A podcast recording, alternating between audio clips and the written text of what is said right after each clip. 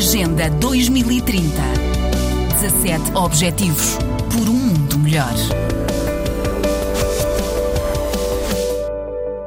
É o mais recente estudo do PNUD sobre o extremismo violento na África subsaariana. Em 2021, quase metade das mortes relacionadas com o terrorismo ocorreram em apenas quatro países: Somália, Burkina Faso, Níger e Mali, tornando a África subsaariana o novo epicentro global do extremismo violento. As conclusões desta pesquisa, com quase 2.200 homens e mulheres entrevistados, desafiam as suposições tradicionais sobre o que leva as pessoas ao extremismo violento. O PNUD conta com entrevistas realizadas em 2021 e início de 2022 em oito países: Burkina Faso, Camarões, Tchad, Mali, Níger, Nigéria, Somália e Sudão.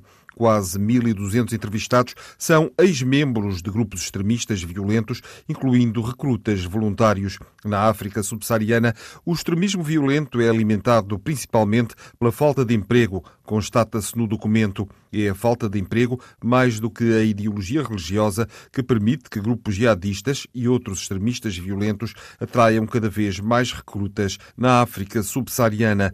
A segunda razão para o recrutamento, alega um quarto dos entrevistados, são familiares e amigos que já integram estes grupos. A religião, de acordo com a pesquisa, é o terceiro motivo para a adesão.